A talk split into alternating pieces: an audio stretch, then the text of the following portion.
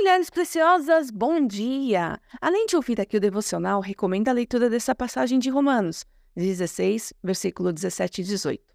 A Bíblia nos ensina a sermos sábias em relação ao que é bom e sem malícia em relação ao que é mal. O que significa isso?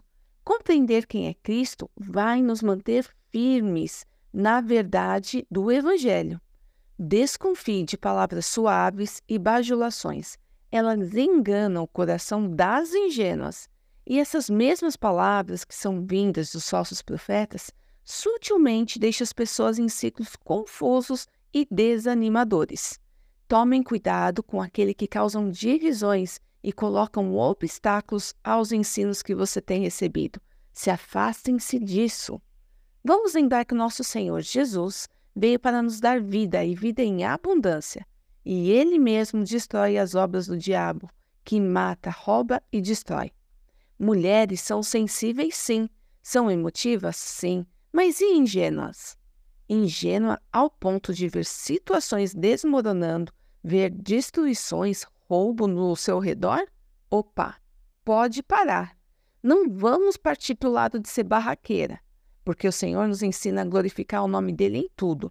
A nossa solução é sermos sábias e bem posicionadas. Sabe realmente escolher o que eu aceito ou não para a minha vida?